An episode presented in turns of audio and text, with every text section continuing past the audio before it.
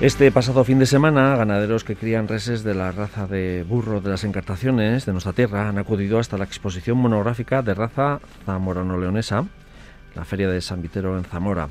Una cita ferial importante en el mundo de los asnos. Este año ha contado con un aliciente más, porque en el marco de esta feria ha tenido lugar las primeras jornadas de las asociaciones de asnos de la península ibérica y a las que han acudido una representación vasca de la Federación de Criadores de la Raza de Burro de las Encartaciones de Euskadi, ENAFE, y allí ha estado nuestra invitada, Miren Meave, miembro de esa junta ENAFE y también presidenta de la Asociación de Criadores de Ganado de Raza Asno de las Encartaciones de Araba. Bueno, Miren. Bueno, la verdad es que cuando uno acude a ferias fuera de nuestro entorno mm, se le abren más campos. No sé ¿eh? si ha sido tu caso. Pues sí, la verdad es que abres como más miras, ¿no? Se te hace el mundo como más amplio. Muchas veces nos centramos en lo que nosotros tenemos, miramos así con la ventana un poco cerrada y de repente pues vas a sitios como el que estuvimos este fin de semana, que ves distintas razas, ves distintas situaciones y entonces vuelves con la ventana como mucho más abierta, ¿no? Mucho más un, mirador, Bueno, si te parece, empezamos un poco por eh, tu cría de, burros y luego vamos a, pasamos ya a lo que es la, e, esa jornada, ¿no? De, de asociaciones de asnos de la península ibérica, que me imagino que habréis eh, sacado esas conclusiones y habréis bueno, venido con, otro chute también. Miren, eh, ¿cuándo empezaste esto a criar burros? Pues yo empecé hace ya unos años, en el 2008. ¿Y por qué? Pues la verdad es que, bueno, yo siempre he tenido mucha relación con el sector primario, y tengo mucha familia que es ganadera y el sentimiento ese de ganado siempre lo hemos tenido tanto yo como mi marido. Y pues un día apareció mi marido con dos burritas, porque eran así como unos animales muy, eran como unos peluches chiquitines, tenían cinco meseticos, eran muy ah. bonitos. Y, y, ahí que apareció con dos burritas. Y yo al principio dije, madre mía, otro, trin, otro, otro tinglao. Pero es cierto que luego ya empezamos a meternos ya de lleno y conocimos la asociación, empezamos a conocer la situación de estos animales y entonces pues la verdad es que nos enamoramos. Si es verdad que el burro y además de la raza de, las encarnaciones, bueno, en general todos los burros, ¿no? Han estado en un, están en un periodo crítico, ¿no? También de... Eh, pero no sé si la situación va mejorando poco a poco. como lo estáis viendo? Miren. Pues es cierto que los censos poblacionales de la raza van en aumento. En ese sentido estamos muy contentos y también el número de socios pues progresivamente va en aumento. Pero bueno, pues sí que es cierto que las cifras que manejamos pues son preocupantes en el sentido de que en Álava tenemos 261 animales dentro del libro. Hay 230 hembras y 31 machos. No son datos como para tirar cohetes. Y a nivel del País Vasco los animales con los que contamos en el libro de la raza son 638 animales censados. Con lo cual, pues sí, son datos preocupantes, eh, no tenemos mucho volumen de ganado, pero bueno, sí que es cierto que si lo miramos con perspectiva, eh, eh, vamos bien, estamos progresando adecuadamente. ¿Y los asociados, asociadas, son gente joven, gente que ha mantenido siempre esa relación con el asno? ¿Qué tipo de, de perfil podrías decirnos que hay? Pues la verdad es que hay un poco de todo. Yo sí que diría que igual últimamente se está incorporando gente joven, pero yo cuando yo entré en esta raza, eh, la verdad que era la más joven con bastante diferencia, porque era gente más mayor, que llevaba como mucho tiempo, el lado también eh, de su infancia, ¿no? Del trabajo con el burro, pues le, le, agarraba un poco emocionalmente con la raza y, y esos a, día de hoy todavía queda gente que sigue trabajando y la verdad es que es de muy agradecer porque tienen una experiencia y unos conocimientos impresionantes sobre esta, esta raza y ayuda, ¿no? Entonces hacemos como una pequeña simbiosis, entramos los jóvenes que entramos con ganas y, la gente que lleva muchos años que, que eh, tiene experiencia, entonces pues yo creo que es un tándem muy importante que, que nos viene bien a nosotros como ganaderos y como ganaderas y a la raza en sí. Una correa de transmisión también, ¿no? Para esos conocimientos que ellos han tenido cuando, bueno, han utilizado eh, el burro como, como elemento también de, tractor y, de carga también muchas veces, ¿no? Que eso igual en tu caso no lo has conocido, ¿no, Miriam? No, yo no, yo... O sea, yo el tractor, cuando yo empecé el tractor ya estaba muy metido en la explotación. Efectivamente. Al final yo creo que la mecanización y la industrialización ha sido uno de los factores que ha hecho ¿no? que el burro de las encartaciones eh, bajase y pegase e incluso casi casi desapareciese. yo estoy recordando así, a grosso modo, cuando yo entré aquí, andábamos sobre 30, entre 30 y 50 animales censados. O sea, era una barbaridad. Eh, a día de hoy estamos con, en Álava, ¿eh? a día de hoy estamos con 260, pero dices, joder, es que tampoco entre yo hace tantos años y un día haciendo números dije, madre mía, o sea, qué barbaridad. Bueno, ya sé que al ganadero no se le puede preguntar cuántas cabezas de ganado tiene, pero de esos dos, eh, esas dos burritas, eh, ¿cuántas, eh, ¿cuál es el número que tienes ahora? Pues ahora supero la treintena. ¿Treintena? Sí, sí, sí, sí, sí que es cierto que bueno, pues eh, alguna burrita, bueno, pues queremos dar salida, principalmente pues porque la raza también vaya en aumento, ¿no? Hay que meter el veneno este, hay que meter a otra gente para que nos acompañe en, en la raza, pero sí, sí, sí que ya, ya va subiendo el volumen, va subiendo el volumen. bueno, 30 que además crías y, y, no sé si dedicas a la venta, como decías, o luego también en casa que dedicáis, eh, porque bueno, uno, tú vives en Cuartango, cuando va a Cuartango y ve eh, burros, son los tuyos, ¿no? Sí, sí, bueno, ahí también, bueno, he metido el gusanillo a algún amigo, ah, entonces, pues bueno, ya vamos consiguiendo que la cosa vaya para adelante, pero sí, principalmente aquí en Cuartango, burros de las encartaciones, tengo yo y, otro amigo más. sí. Eh, claro, eh, últimamente mm, en los medios de comunicación se hace eh, mucha referencia ¿no? que vuelve la moda de tener un burro en casa, pero como cortacésped. ¿Queréis pues alejar también un poco esa... Bueno, puede ser un punto de partida, ¿no? Para la recuperación, pero vosotros planteáis algo más, ¿no? Pues tenemos ahí como una, ¿no? y viniendo al final Lira Zamora también nos ha dado mucha opción a poder hablar y compartir tertulia y era algo que teníamos en la cabeza, ¿no? Eh, la sociedad muchas veces cuando ve una raza eh, le tiene que buscar una producción y yo lo entiendo. O sea, al final tú ves un, un, animal y dices esto vale para carne, vale para leche y de hecho hay mucha gente que a día de hoy nos pregunta, a ver, miren, pero pero tú los burros para qué los tienes? ¿Tú qué haces con esos animales?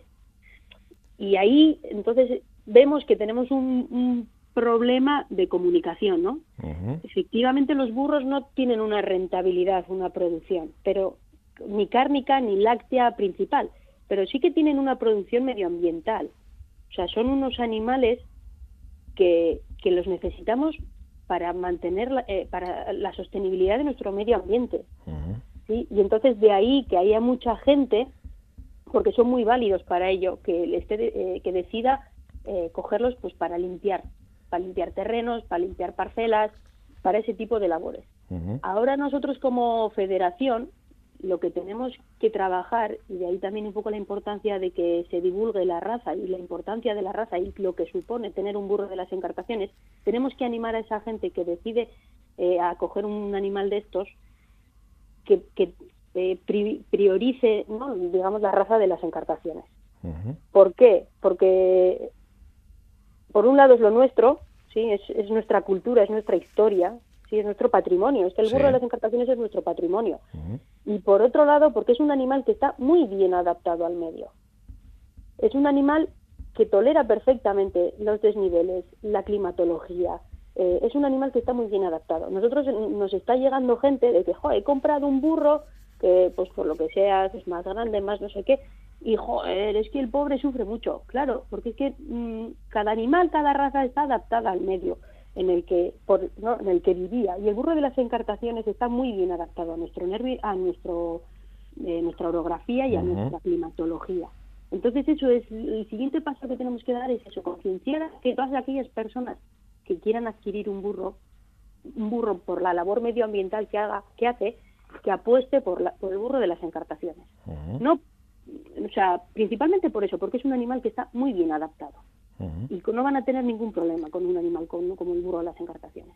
Bien, además de darlo a conocer, eh, otra de las vías de trabajo de NAFE es eh, de la Federación de Burro de Encartaciones de Euskadi, es también eh, bueno realizar bueno ese como decías ese libro, ¿no? Ese libro genealógico también de, de los burros que bueno, todas las federaciones también van por esa línea, ¿no? Que es importante también no para la recuperación de, de, la especie autóctona, ¿no? Sí, al final pues bueno, cuando ya entras en el, libro genealógico, pues ya suponen muchas más cosas, ¿no? y entre ellas, por ejemplo, son los sangrados. Nosotros a día de hoy el 96% del censo que está, dentro del libro lo tenemos sangrado. Eso es muy fácil. Al final, cuando microchipamos los animales, es sacarles una pequeña analítica.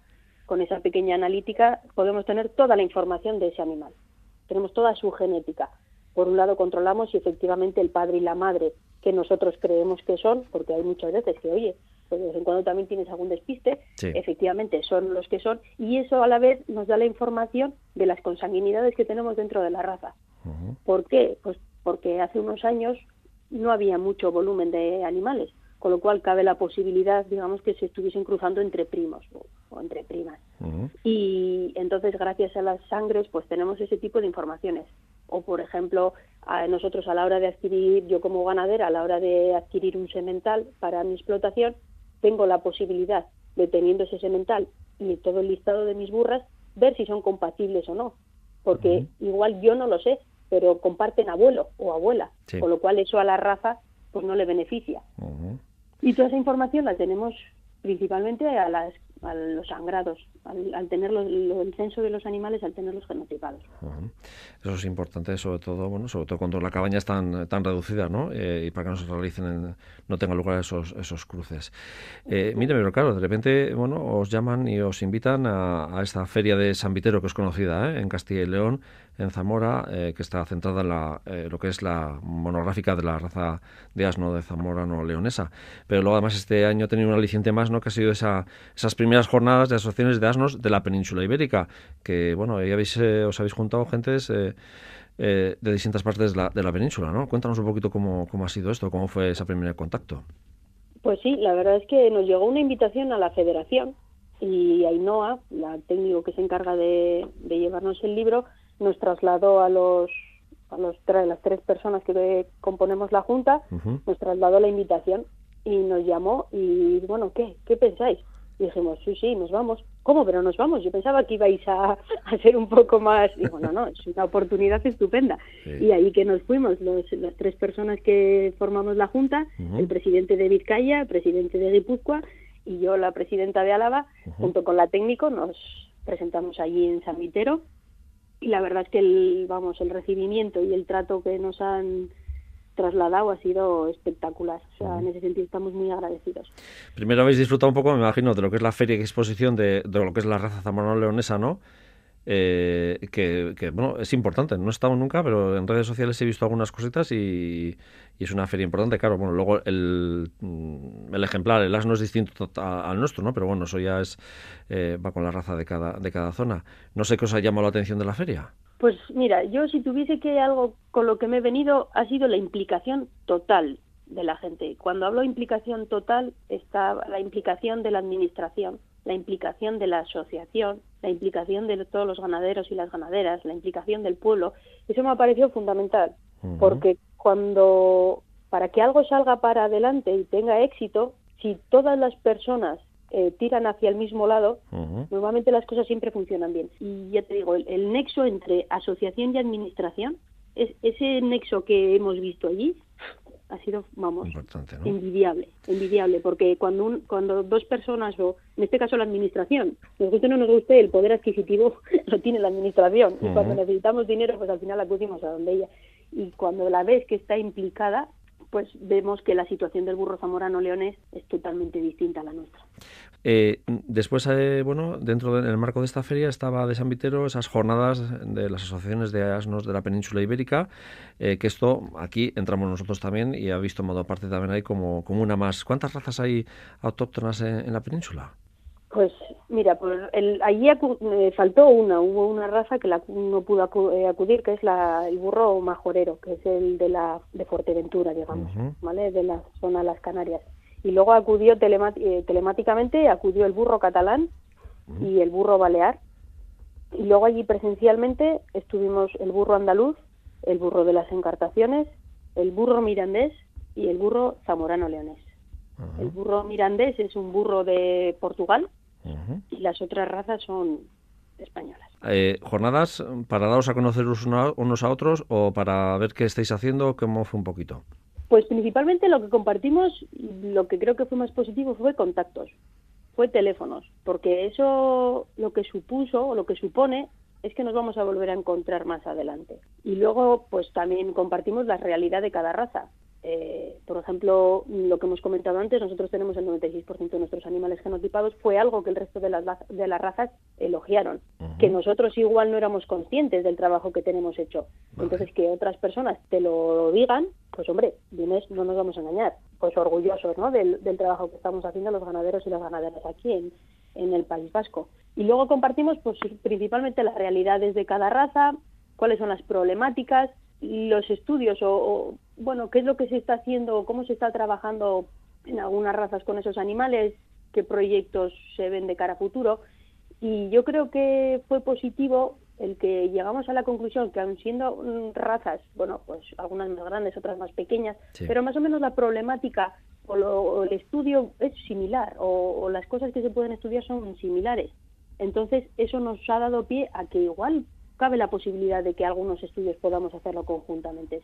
Quién sabe, igual podemos crear una confederación o algún tipo de figura ¿no? que, que junte, que nos aúna a todas las asociaciones ibéricas. Entonces, bueno, pues yo creo que ese primer, esa primera toma de contacto ha sido muy positiva y yo creo que no será la última y espero que no sea la última. ¿Alguna cosa que te haya llamado la atención de algunas de las de, este, de estas razas de, de burro de, de, la península? Digo, que ha habido alguna cosa que, bueno, igual que bueno en vuestro caso, pues ese 96% que se ha genotipado, no sé si hay alguna cosita que dices, bueno, pues mira, esa vía también nos podría servir. Pues bueno, como una como uno como anécdota, eh, hay una el burro zamorano leones en este momento está ordeñando las eh, burras. Ajá y con, bueno, pues nos enseñaron un poco el, proyecto, cómo lo hacen, porque, claro, eh, la burra no es un animal para leche 100%. Y luego el, el burro, de por sí, por su carácter que tiene, es muy especial.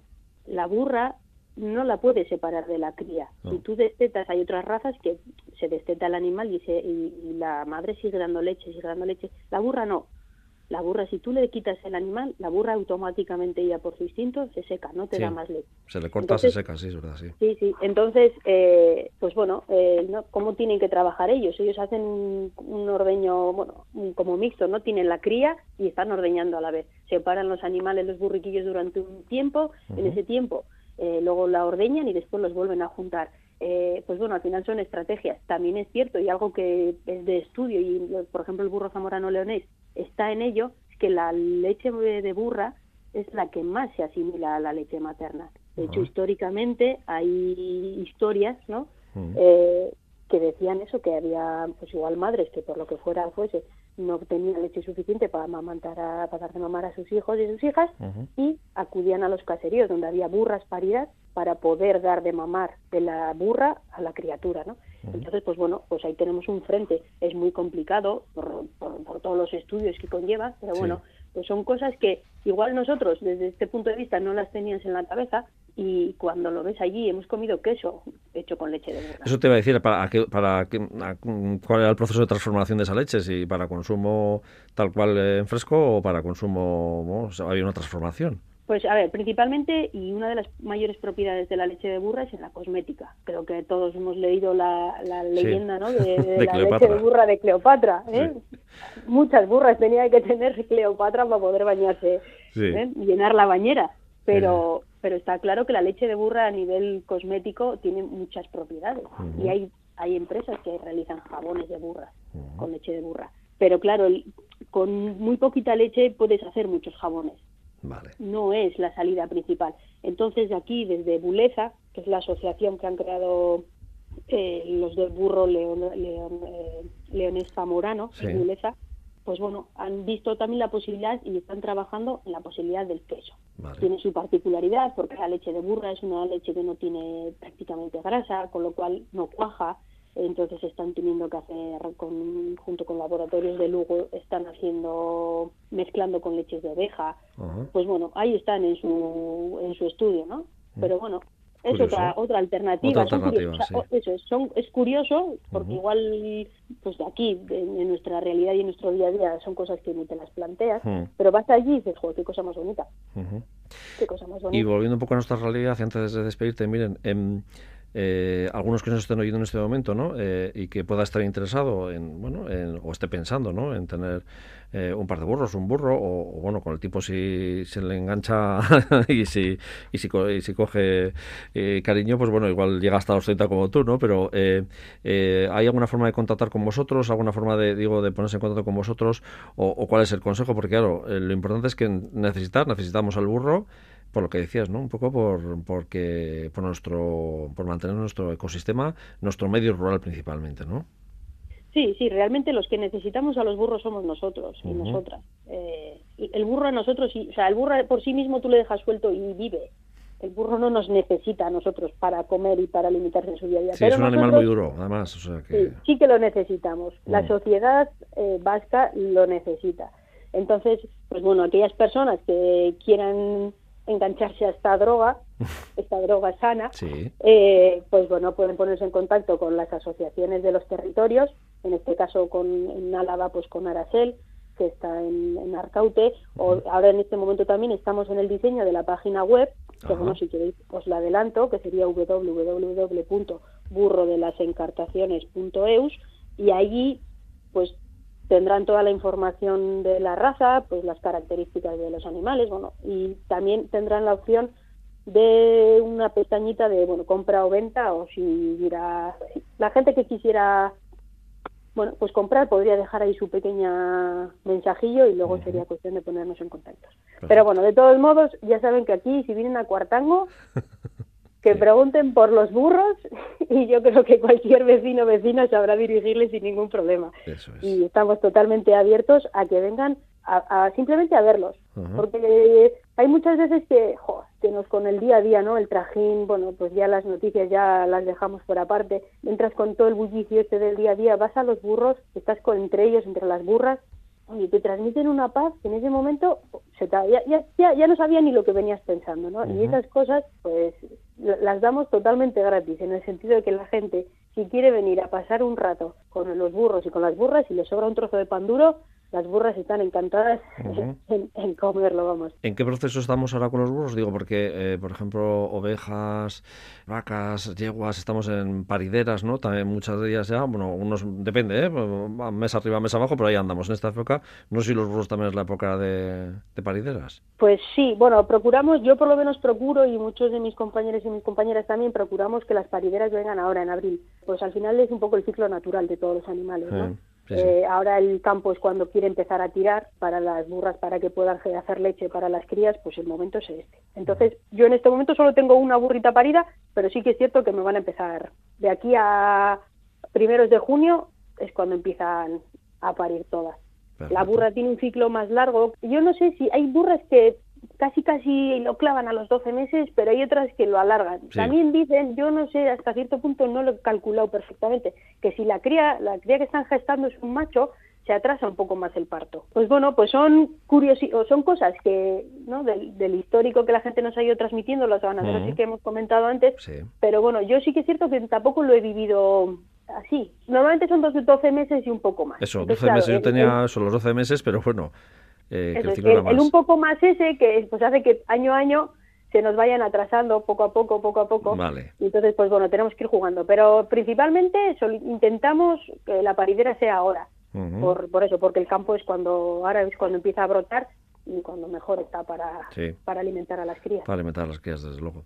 Pues eh, Miren Meave, presidenta de la Asociación de Criadores de Ganado de Razas No de Encartaciones de Araba, Arasel, y también miembro de la Junta de NAFE, que es la Federación de, Euskadi. Muchas gracias por acercarnos a este tema tan interesante y, y sobre todo porque, bueno, pues eh, queríamos darle también un poco de protagonismo, un poco de protagonismo, no, protagonismo al burro de autóctono nuestro y también esas relaciones con otras eh, razas de, la península ibérica que, bueno que esperemos que, que salgan más frutos más adelante y que algún día tengamos una monográfica en Euskal Herria del burro del Tenemos, a ver estamos en ello ¿eh? ya ah. hicimos llevamos un par de años bueno lo que pasa es que la pandemia también pues, ha parado el mundo y en Gordesola llevamos un par de años haciendo una monográfica así un poco, bueno, más chiquitina, algo eh, más familiar.